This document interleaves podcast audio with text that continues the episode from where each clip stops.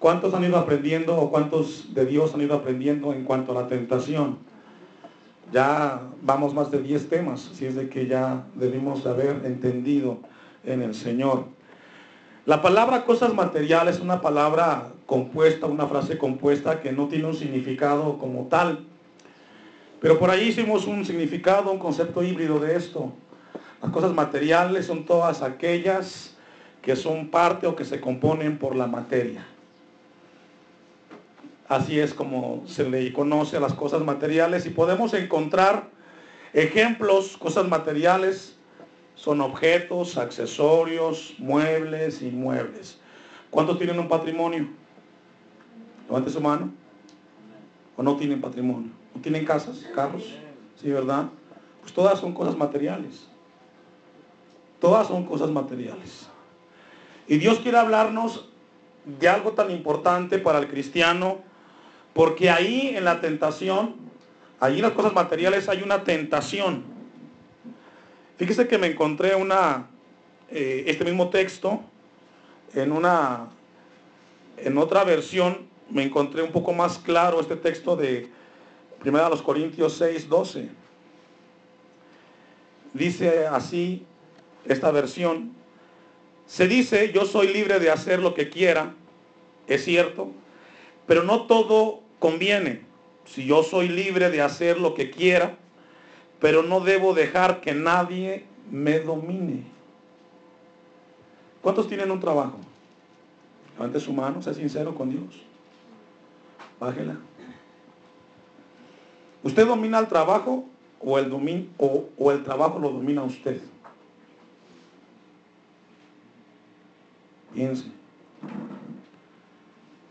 ¿Usted domina el trabajo o el trabajo lo domina usted? Porque pareciera que muchas veces el trabajo es el que nos domina. Fíjese que me encontré algo que, con esa palabra que encontramos ahí en 1 Corintios 6, 12, la palabra no me dejaré es una palabra, fíjese que en el griego significa gobernar. El apóstol Pablo escribe eh, en el capítulo 6 en el contexto de las pasiones del cuerpo, porque la, eh, iglesia en, en, Corinto tiene mucho problema en cuanto a lograr sujetar la carne. En ese contexto escribe este pasaje y dice, todas las cosas me son lícitas. Es decir, todo lo podemos hacer. Todo. Todo lo podemos hacer, pero el texto dice, el apóstol Pablo, todas las cosas me son permitidas, mas no todas que dice, conviene. Fíjese. ¿Sabe que esa, esa palabra convenir habla de tener provecho? Habla de que tengan un beneficio. Todas las cosas me son lícitas, pero no todas tienen un buen provecho o no todas tienen un beneficio. Le mencioné el trabajo porque el trabajo, fíjese, entra dentro de las cosas materiales. Porque a usted le pagan. ¿Cierto o no? El dinero es una cosa material. Cuando el trabajo te domina, porque hay gente que tiene un horario de 8 horas, pero se avienta 10 hasta 12. Ya no tú dominas al trabajo, el trabajo te está dominando y no es provechoso ni es benéfico. ¿Cuántos dicen amén? ¿O no? Todas las cosas me son permitidas, lícitas, mas yo no me dejaré, dice, gobernar de ninguna. El apóstol Pablo quiere hablarnos aquí acerca de que todo nos es permitido. Solo que hay muchas personas que malinterpretan la libertad con el libertinaje. Acompáñeme a Mateo 6:31 y dejo un apartado ahí porque vamos a regresar para estudiar ese texto que es muy importante. Mateo 6:31. Mas no todas convienen, no todas tienen un provecho, porque tienen consecuencias. ¿Sabe usted que la libertad en Cristo tiene límites? La libertad en Cristo tiene límites. Y es la palabra la que, la que, la que limita esa libertad en Cristo. Jesucristo escribe esto a sus discípulos, hablando de las tres cosas básicas que el ser humano necesita para vivir. Tres cosas básicas. No os afanéis, pues, diciendo qué comeremos, o qué beberemos, o qué vestiremos. Porque los gentiles buscan todas estas cosas, pero vuestro Padre Celestial sabe que tenéis necesidad de todas estas cosas. Este versículo 31 menciona tres cosas. Si usted las logra ver, es el vestido, la comida y la bebida. Con esas tres cosas puede vivir el ser humano. Tres cosas básicas para vivir. Todo lo demás, hermanos, es vanidad. Todo lo demás. La palabra vestido ahí no habla si es vestimenta para el hombre para la mujer, es vestido para cubrirte. No habla de marcas. No os afanéis. La palabra afanar, merimao, preocupado, estar intensamente preocupado, es un interés de preocupación, es tener cuidado por la preocupación. Jesús dice, no estés preocupado, pues diciendo qué comeremos o qué beberemos o qué vestiremos. ¿Cuántos de, ¿Cuántos de ustedes traen un peso en su bolsa en este momento? Creo que la gran mayoría, si no es que todos. Eso indica que tus necesidades básicas fueron suplidas porque te sobra un peso. Aunque nadie dijo amén, es amén. Todo lo demás que tú quieras comprar es vanidad. ¿Cuántos de ustedes tienen en su casa, en su refrigerador en su alacena comida? Eso quiere decir que a usted le sobra. Que usted tiene de más. Aunque sean frijoles, quelites o acelgas, pero tiene comida que le sobra. Es decir, a usted Dios le suplió su necesidad y le abundó. Aunque nadie diga amén, es amén. Y sabe que la tentación es comprar lo que a veces no tienes. Quieres tu salmón, tu filé miñón. ¿Sabes qué mujer? Vete a la carnicería y dile que te, que te, que te anoten ahí un kilo de bistec. Pero tienes en la casa comida. Vas y caes en la tentación de comprar y gastar lo que no tienes. Y ya caíste. ¿Sí logra verlo? Yo sé que a muchos quizás no les gusta esto, pero esto es muy importante. Tener en la casa más o tener de sobra en la casa, eso indica que Dios ya suplió tu necesidad y abundó. Por eso te sobra. Hermanas, ¿cuántos tienen pares de zapatos en su casa? Pero usted va al closet y dice, mi amor, no tengo que ponerme. Tienes el azul, el verde, el negro. Ah, te falta el crema. ¿Sabes qué? Este me lo compro la quincena que viene. Tres cosas básicas para que el ser humano viva. Vestido, comida y bebida. Si traes de sobra, eso ya es abundancia. Hay, quien tiene dos, tres carros. Señor, no tengo. Necesito cambiar mi carro. Ve al 32. Porque los gentiles buscan todas estas cosas, vestido, comida y bebida. Pero vuestro Padre Celestial sabe que tenéis necesidad de qué? Del vestido, de la comida y de la bebida. Dios está consciente de eso de su pueblo. Mas buscad primeramente el reino de Dios. Ahí viene la indicación. Mas buscad primeramente el reino de Dios y qué más? Y su justicia. Ahí justicia es voluntad. Dice la ley de la materia que dos cuerpos no pueden ocupar, ¿qué dice? O es tu voluntad o es la voluntad de Dios. No hay más. El problema más grande del cristiano es hacer la voluntad de Dios. ¿Cuántos saben que cuando el cristiano o cuando el, el hombre se convierte y es cristiano, tiene deberes con el Señor. Tenemos deberes con Dios. Deber de hacer las cosas. Por ejemplo, tenemos el deber de llegar temprano. ¿Cuántos dicen amén? Mas buscad primeramente el reino de Dios y su justicia y todas estas cosas, vestido, comida y bebida, o serán que dice añadidas. Los que hemos logrado aprender esto, hermanos, sabemos que esto es una gran verdad. En la casa nunca falta la comida. No sé el Señor cómo la hace, la hermana Sabina siempre tiene que comer en la casa. Y sobra. Nunca falta la comida. Entonces, cuidado. Cuando andes buscando o pidiendo, lo que Dios ya te suplió, lo demás es tentación. Y si caes, pues ya. Dice versículo 34, así que no os afanéis, no os preocupéis por el día de mañana, porque el día de mañana traerá su preocupación, su afán. Basta cada día que dice su propio mal. Vamos a Colosenses 3, versículo 1. Las necesidades que menciona Mateo 6, hermanos, son importantes. Pero Dios siempre va a suplirlas en su pueblo. Hermanos, tengamos cuidado, porque la gran mayoría de las veces tenemos los problemas que tenemos porque nos dejamos guiar por nuestros sentimientos y nuestras emociones. ¿Se acuerdan lo que hablábamos antes de la oración del subjetivismo?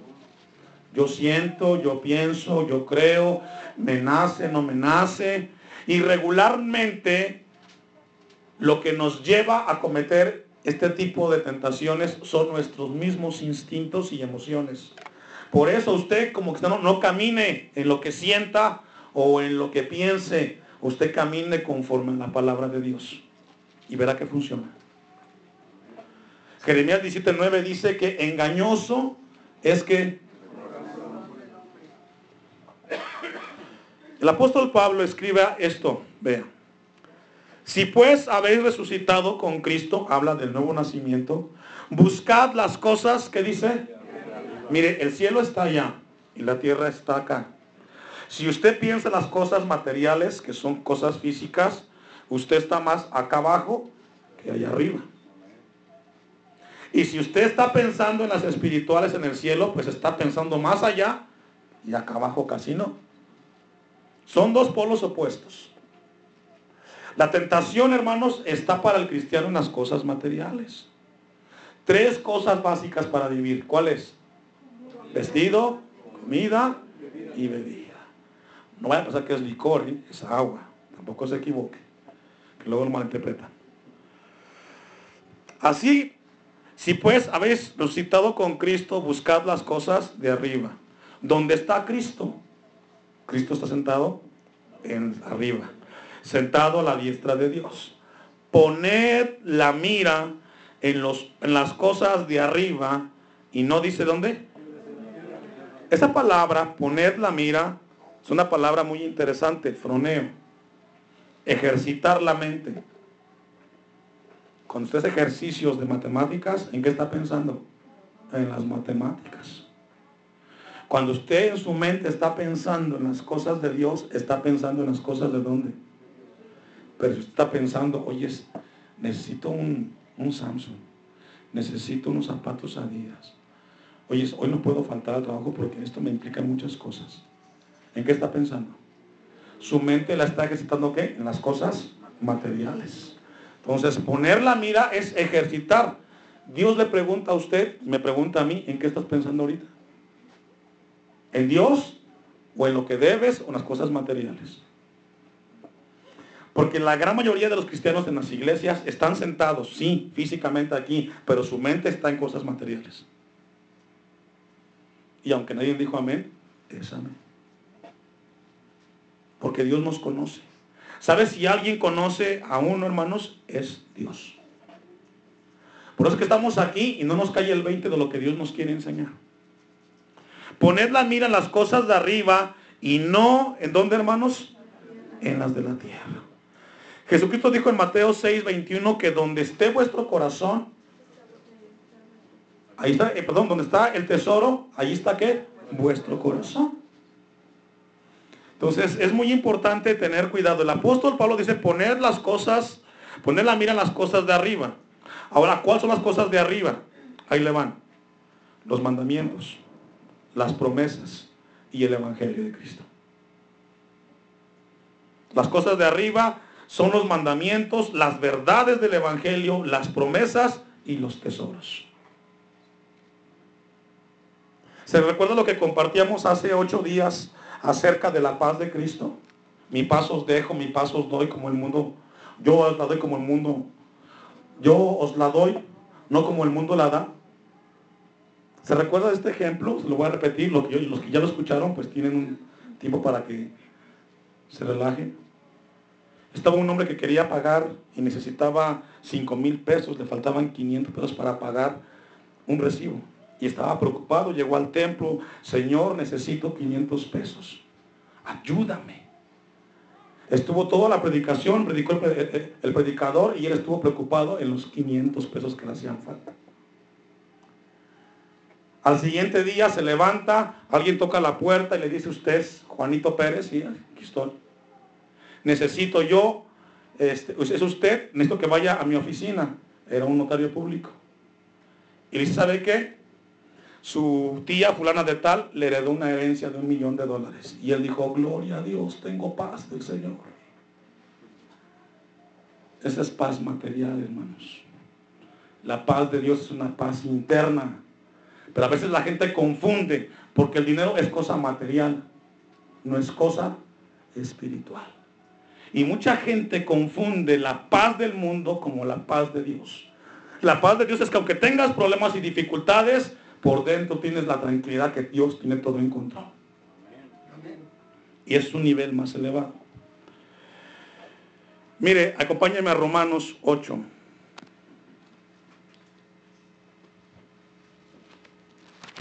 El apóstol Pablo escribe esto muy importante a los hermanos en Roma. Las cosas materiales y la tentación o su tentación en las cosas materiales. Romanos 8.1. Ahora pues, ninguna condenación hay para los que están en Cristo, Jesús. Los que andan conforme a la carne, los que no andan conforme, ¿qué dice? Andar conforme a la carne, hermanos, andar pensando solamente en las cosas materiales y placeres, etc. Sino conforme al Espíritu Vea el 2. Porque la ley del porque la ley del espíritu de vida de Cristo Jesús me ha librado que dice de la ley del pecado y de la muerte. Versículo 5 ahí mismo. Porque los que son de la carne, carnales, piensan en las cosas de qué? De la carne. ¿Usted qué piensa?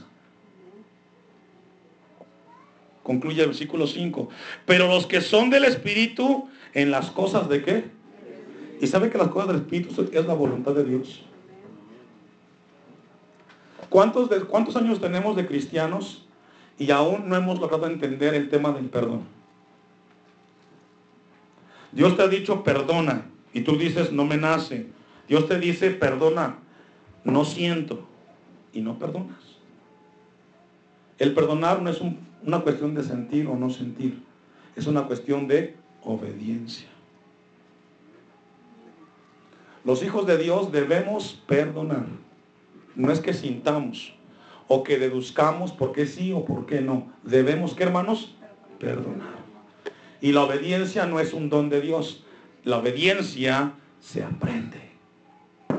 Así como aprendió a amarse los zapatos, a ponerse la ropa, también aprendemos a qué? A obedecer. ¿Y cómo aprendemos a obedecer? Cuando Dios te habla y tú lo haces. Si no lo haces, no aprendiste. Ve al versículo, para concluir, versículo 5. Romanos 8, 5. Pero los que son del Espíritu, en las cosas que dice del Espíritu están pensando. Entonces es muy importante pensar en las cosas que Dios quiere que pensemos y son las cosas de arriba. Mateo 13, 22. Y también busca Lucas 8:14, porque es un texto que está en los dos evangelios. Mateo 13, 22.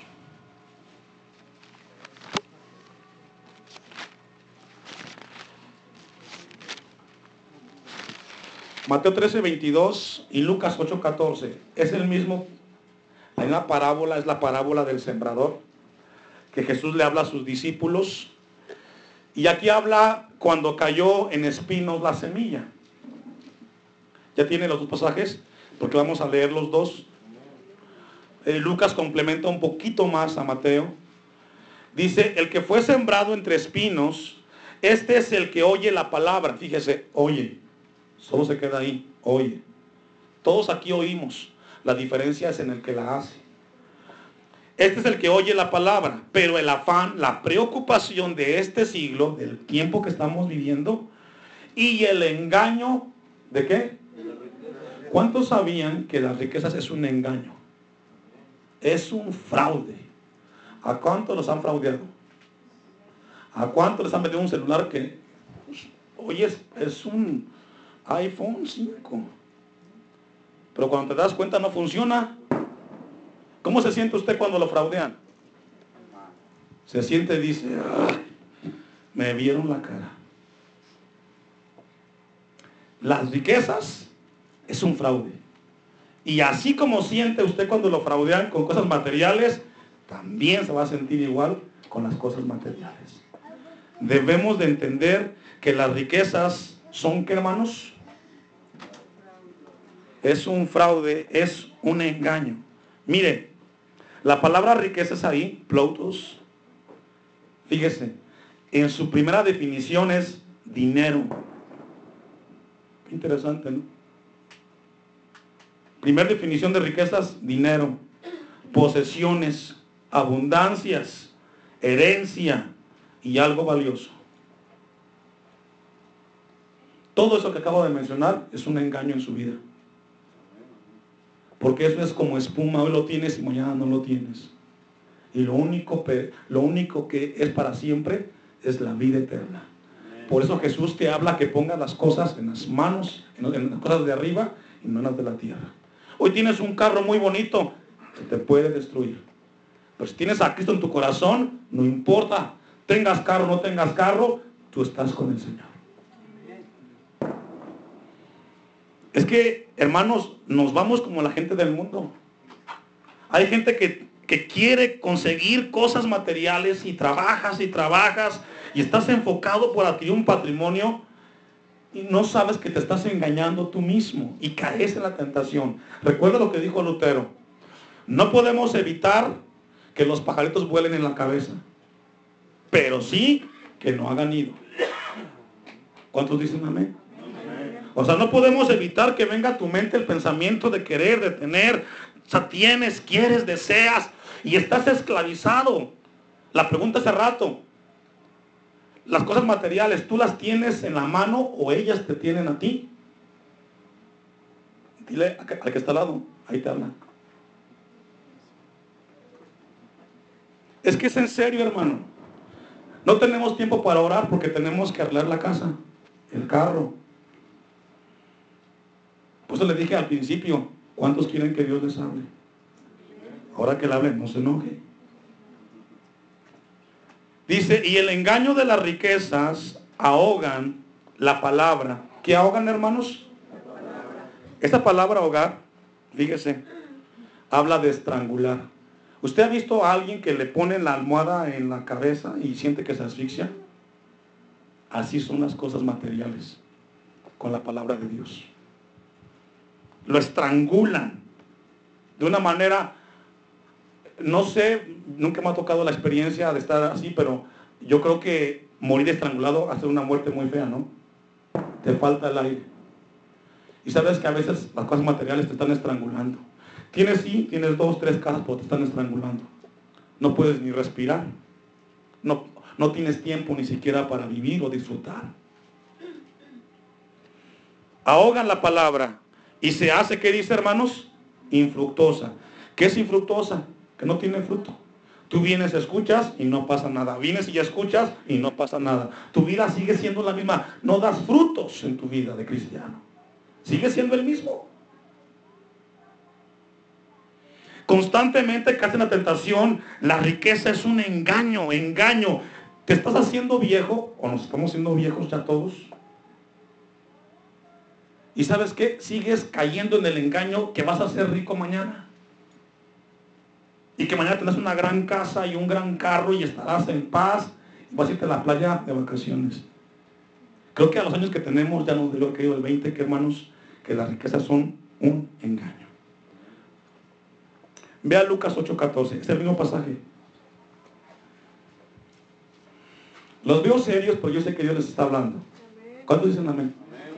Algunos están pensando, ¿para qué vine al templo hoy? ¿Solamente para que me regañara? Pues es Dios, mi hermano. Lucas 8:14. La que cayó entre espinos, estos son, aquí está más claro, los que oyen. ¿Los que qué, hermanos? Y aquí todos oímos, ¿cierto o no? El asunto es con los que hacen. Pero yéndose, son ahogados por las preocupaciones, los afanes y las riquezas y los placeres de la vida. Pregúntale a la gente del mundo y qué quiere en la vida. Quiere una buena carrera, una buena casa, dinero en el banco y viajar por todo el mundo. Eso es un engaño, hermanos. Ya Dios nos enseñó en Mateo 6 que hay tres cosas básicas para vivir. Vestido, comida y bebida. Y lo demás, hermanos, es pura tentación. Y tristemente los cristianos caemos constantemente. Por eso nuestra vida cristiana no crece. No crecemos por eso. Ya tenemos 5 o 10 años, ya debemos de crecer. ¿Cuántos como cristianos saben que no podemos que no se puede vivir sin leer y sin orar a Dios? Pero hay muchos que viven así, no sé cómo le hacen. Son ahogados por los afanes y las riquezas y los placeres de la vida y no llevan, ¿qué dice? Fruto. Ahí está más claro. ¿No llevan qué, hermanos? Fruto. Vean, vamos a 1 Timoteo 6, 9. Solamente estamos en la introducción, aún no es el tema. Pero es, es muy importante poner la base.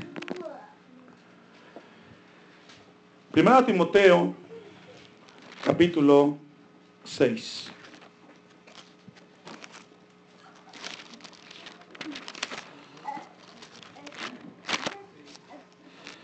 Primera Timoteo, capítulo 6. Pero ¿sabe qué? Vamos a leerla desde el versículo 8. Está muy interesante el versículo 8. ¿Ya todos lo tiene? Subrayelo para que no se lo olvide y memorícelo cuando tenga tiempo en la casa. Así que, teniendo sustento y abrigo, ¿qué hermanos? Sustento y abrigo. Ahí está, comida y vestido. Así que, teniendo sustento y abrigo, buscan el mundo hasta conseguirlo. ¿Estemos qué? ¿Y cuántos están contentos con lo que tienen? Seguro. No se queje luego, ¿eh? Dios dice que el que tenga sustento y abrigo, estemos, ¿qué hermanos? Contentos con esto. ¿Sabe que a veces nos metemos en tantos problemas porque no, tenemos, no conocemos la palabra? Ignoramos muchas cosas de Dios. A veces buscamos lo que no tenemos y preocupados en eso dejamos de disfrutar lo que tenemos. La familia, tu casita, lo que tienes. No pienses en lo que no tienes, sino, sino que lo, que tienes, disfrútalo. Versículo 9. Porque los que quieren enriquecerse, los, los que quieren, ¿qué hermanos? Enriquecerse. Caen en qué? Ahí está. ¿Quieres dinero? Vas a caer en tentación. ¿Quieres más casas de las que tienes? Vas a caer en tentación. ¿Quieres más ropa de la que tienes? Vas a caer en tentación. Y dice que caen en la tentación y lazo. En muchas codicias y necias, en muchas codicias necias y dañosas que hunden a los hombres en destrucción y perdición. Y cierto no. ¿Cuánta gente ha pensado que a través del narcotráfico y secuestro van a hacerse ricos? Y esa gente, hermanos, es la que cae y se hunde en destrucción fácilmente. Y se quedan sin nada, sin dinero y sin nada. Es un engaño, hermanos. Las cosas materiales son un engaño y son un fraude. Pero seguimos cayendo ahí. Yo le preguntaba de los años que tiene de cristiano, porque se supone que conforme pasan los años, usted va creciendo y madurando. Es como, por ejemplo, usted en la escuela. Si usted está en la universidad, en una carrera, y ya va en el cuarto año, ya va a acabar la carrera, usted no puede ser el mismo del primer año, ¿sí? Ya tiene que ser más eficiente en las cosas de la licenciatura, o de la maestría, o de lo que usted quiera. Pero hay cristianos que tienen ya eh, la prepa, la licenciatura, la maestría, el doctorado, el posgrado, y siguen siendo pensamientos de niños de secundaria. ¿Sí o no? Se ponen serios, hermanos. Vea el versículo que sigue adelante.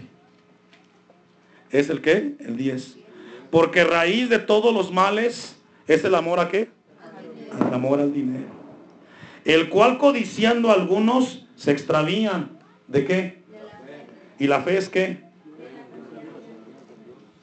Pero es que mucha gente luego se pierda. ¿Sabe que es triste saber y conocer de pastores, de ministros, que en algún momento predicaron y hablaron de la fe y hoy andan detrás del dinero? Porque cayeron en qué? En la tentación. Por eso, hermanos, pongamos la mira en las cosas de arriba y no en las de abajo. Vamos a Segunda de Reyes 5.1.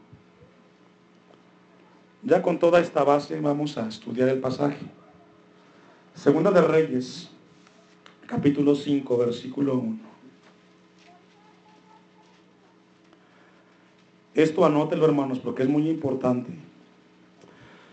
Namán, general del ejército del rey de Siria, era varón grande delante de su señor y lo tenía en alta estima, porque por medio de él había dado Jehová salvación a Siria. Era este hombre valeroso en extremo, pero ¿qué dice? leproso. Dos, y de Siria había salido bandas armadas y habían llevado cautiva de la tierra de Israel a una muchacha, la cual servía a la mujer de Naamán. Tres, esta dijo a su señora, si rogase mi señora al profeta que está en Samaria, él lo sanaría de su lepra. Entrando Naamán a su señor, le relató diciendo, así y así ha dicho una muchacha que está en la tierra de Israel. Y él le dijo, el rey de Siria, anda, ve, y yo enviaré cartas al rey de Israel. Salió pues, y lo que sigue, subrayelo. Él, llevando consigo diez talentos de plata y seis, y seis mil piezas de oro y diez mudas de vestido. Es decir, Namá llevaba cosas materiales. Llevaba plata, Llevaba oro y llevaba vestidos. Pues era un hombre rico, tenía. Pero tenía un problema, su lepra. Seis. Tomando, eh, tomó también cartas para el rey de Israel que decían así. Cuando lleguen a ti estas cartas, sabe que, sabe por ellas que yo envío a ti mi siervo Namán para que lo sanes de su lepra. Luego que el rey de Israel leyó las cartas, rasgó sus vestidos y dijo, soy yo Dios que mate y dé vida para que éste envíe a mí que sane a un hombre de su lepra. Considerad ahora y ved cómo busca ocasión contra mí. Cuando Eliseo, el varón de Dios, oyó que el rey de Israel había rasgado sus vestidos, envió a decir al rey, ¿por qué has rasgado tus vestidos? Venga ahora a mí y sabrá que hay profeta en Israel. Y vino Namán con sus caballos y con su carro, y se paró a las puertas de la casa de Eliseo. Entonces Eliseo le envió un mensajero. ¿A quién le envió? Subraya el mensajero. Diciendo, ve y lávate siete veces en el Jordán, y tu carne se te restaurará y serás limpio. Y aquí encontramos un caso de obediencia. ¿Cuántos saben que ya no, ya no hay que ir al río? como Namán siete veces. Lo que tenemos que hacer los hijos de Dios es obedecer. Por ejemplo, deja de pegarle a tu esposa. Deja de hablar maldiciones. Amén. Pasamos a lo que sigue. Nos quedamos en el 10. Entonces Eliseo le envió un mensajero diciendo, ve y lávate siete veces en el Jordán y tu carne se te restaurará y serás limpio. Y Namán se fue enojado, diciendo, he aquí yo decía para mí, Saldrá él luego y estando en pie invocará el nombre de Jehová, su Dios, y alzará su mano y tocará el lugar y se dará la lepra. Tenía un concepto errado más. Dijo, voy a llegar, levanta su mano y en el nombre de Jesús eres sano. ¿Qué tal si Dios quiere primero que dejes de pegar a tu mujer para que te sane? Eso es lo mismo. Lo que Dios quiere, hermanos, es obediencia. Tenía que estar aquí errado más de cómo sería sano. 12. Habana y Farfar, ríos, de Damasco, no son mejores que todas las aguas de Israel. Si me lavare en ellos, no seré también limpio. Y se volvió y se fue enojado. Mas sus criados se le acercaron y le hablaron diciendo, Padre mío, si el profeta te mandara alguna gran cosa, ¿no lo harías? ¿Cuánto más diciéndote, lávate y serás limpio? Él entonces descendió. Ahí está la obediencia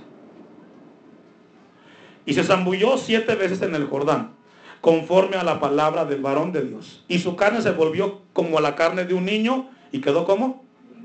¿Sabe que siempre que obedezcamos a Dios vendrá la bendición de Dios? Amén. La obediencia se aprende, hermano. A veces queremos que Dios nos bendiga, pero no queremos obedecerle. Es imposible. Y aún más, la fe va a la par de la obediencia. Si usted es cristiano, es, obediente. ¿Cuántos dicen amén?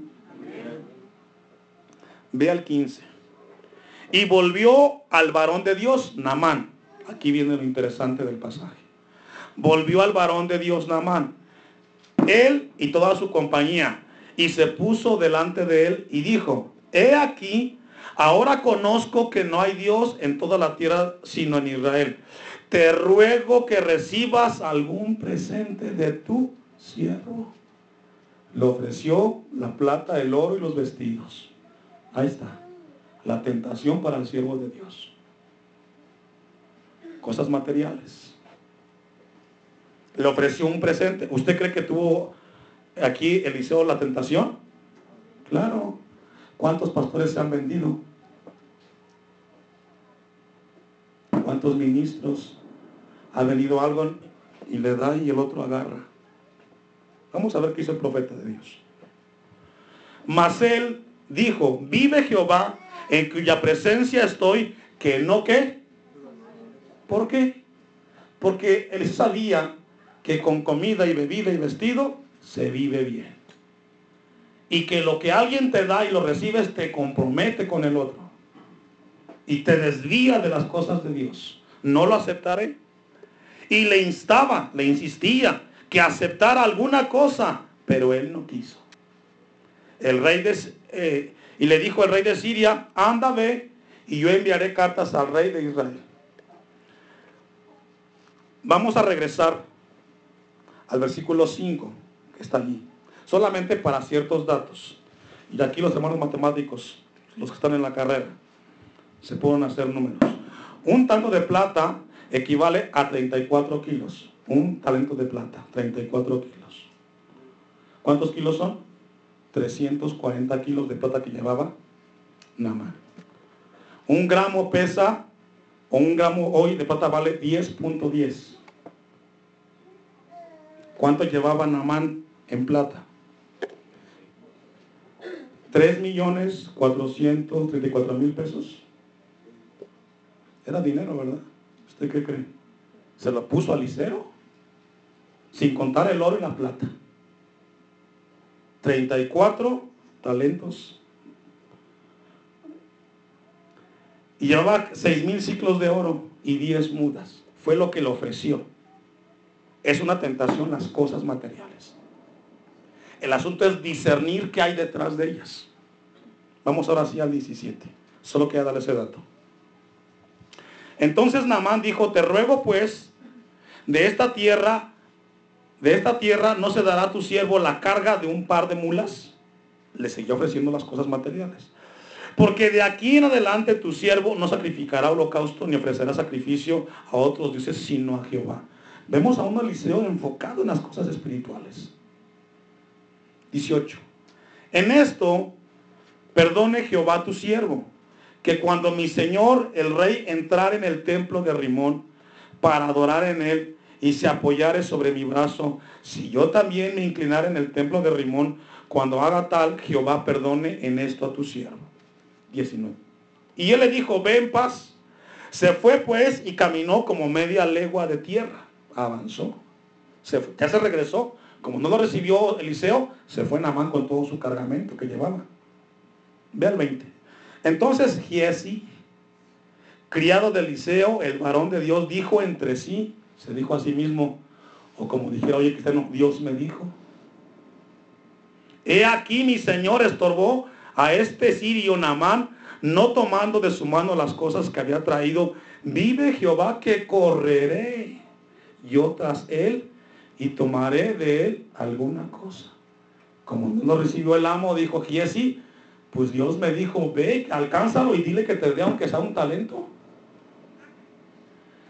Qué triste es cuando un cristiano corre por las cosas materiales. Muchos hoy corren detrás de las cosas materiales. Pero al final eso traerá mucho dolor, mis hermanos. Giesi, siendo un conocedor de Dios, se dio cuenta lo que hizo Eliseo y él fue y corrió tras Namán. ¿Cuántos saben que hay mucha gente que nos observa cómo nos conducimos? Nuestros hijos. Nuestros hijos que aquí te ven sentadito y dicen, mi papá y mi mamá va al templo. Pero que allá afuera te ven que tú corres por las cosas materiales y no por las de Dios. Aunque nadie dijo, amén. Sí, nos ven que leemos la Biblia, que oramos, pero que las cosas materiales, por eso la pregunta, el, apóstol Pablo decía al principio, en 1 Corintios 6, 12, todas las cosas me son lícitas, mas yo no me dejaré dominar de ninguna. Pero pareciera que las cosas materiales nos siguen dominando, nos siguen gobernando. ¿Por qué la falta de oración? ¿Por qué la falta de comunión con Dios? Nuestra mira no está arriba, está abajo. Y caes, y caes. Dios quiere que dejamos de caer en las tentaciones. Probablemente no nos gusta esto, mis hermanos. Pero ¿sabe qué? Es bueno para tu vida espiritual. Recíbelo de Dios y verás que vas a crecer. Vamos a regresar al texto que está en Segunda de Reyes. Está muy interesante esto. Giesi fue corriendo y dijo, pues aunque me den, aunque sea una muda de ropa, son 10. Y más son Versace. Es lujo, ¿no?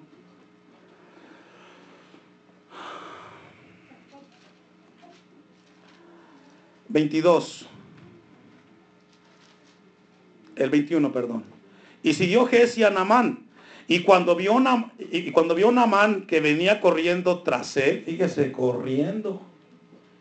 ¿Cuántos corren para comprar en las tiendas comerciales? Hay quienes se quedan afuera esperando las ofertas. Se bajó del carro para recibirle y dijo, ¿va todo bien? Y él dijo, bien, mi señor. Mi Señor me envía a decirte, fíjese, otra mentira. ¿Se da cuenta? Que pasa de la tentación a la mentira. Porque una cosa te enreda a otra. Mi Señor me envía a decirte. Y Eliseo ni sabía. Pero tenía bien abiertos sus sentidos espirituales Eliseo. He aquí vinieron a mí en esta hora del monte de Efraín dos jóvenes de los, eh, de los hijos de los profetas. Te ruego que les des un talento de plata. Ahí está. 34 kilos. Se llevó sus millones de pesos. Y dos vestidos nuevos. No alcanzó todo, sino se llevó una parte. Dijo Namán, te ruego que tomes dos talentos. Y le insistió. Y él dijo, ¿cuánto es tanto? Y ató dos talentos de plata en dos bolsas. Y dos vestidos nuevos. Y lo puso todo a cuestas a dos de sus criados para que lo llevasen delante de él. Si fuera alguien del mundo diría, viví ¿no? Vivo para que, que tenga las cosas materiales. Se da cuenta que en la actualidad, en muchas iglesias, en la gran mayoría, lo que más se enfatiza son las cosas materiales. Es una tentación. Porque te alejan de Dios. Enfatizar a que usted busque las cosas materiales te van a alejar de Dios. Hoy se prolifera mucho que Dios te dé.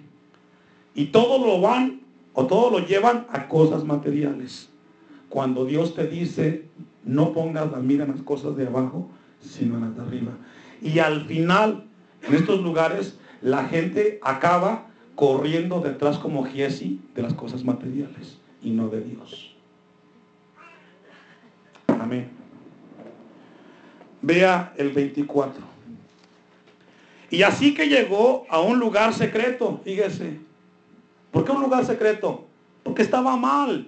Está mal buscar las cosas materiales. ¿Por qué las esconde?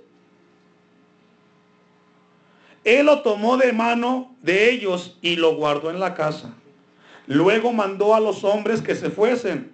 Y él entró y se puso delante de su señor, de Eliseo. Al final, tenía que estar delante de su señor. Y Eliseo le dijo, ¿de dónde vienes, así Y él dijo, tu siervo no ha ido a ninguna parte. Mentiroso, ¿no? Mamá, ¿de dónde vienes? De ningún lado, hijo. Papá, ¿de dónde fuiste? No, de ningún lado. Y ya endeudaste la tarjeta de crédito.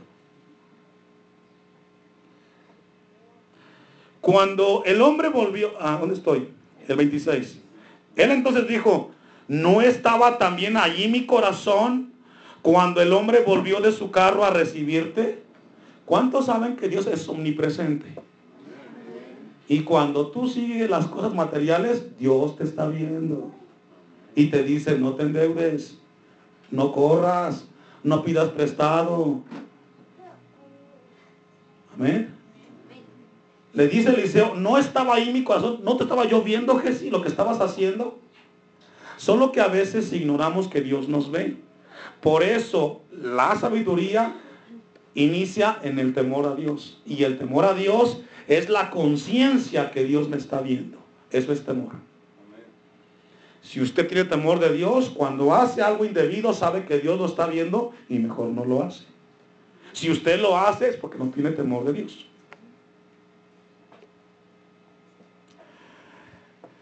Es tiempo de tomar plata y de tomar vestidos, olivares, viñas, ovejas, bueyes, siervos y siervas, carros, casas, ropa y a montón de todo lo demás.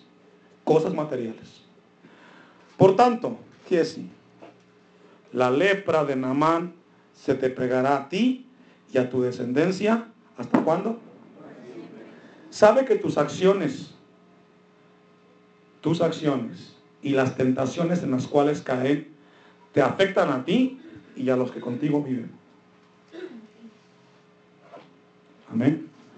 Si tú haces algo indebido, hermano o hermana, papá o mamá, recuerda esto, va a afectar a tus hijos y a tu esposo.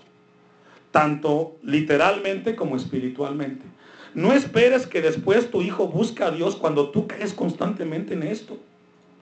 Y luego quieres que Él busque a Dios cuando tú propiciaste que Él se alejara.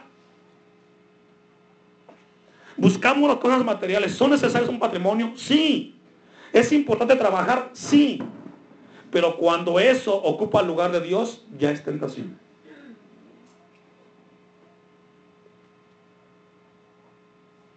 Lo que hacemos va a afectar a nuestros hijos.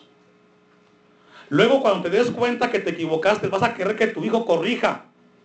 Pero ¿sabes qué? Tú fuiste el que metió eso a tu casa.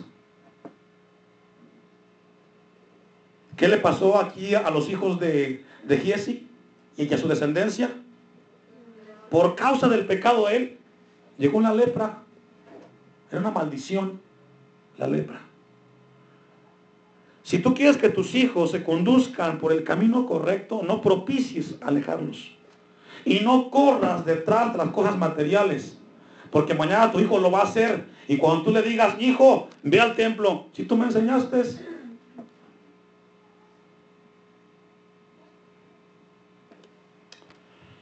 Vamos a concluir.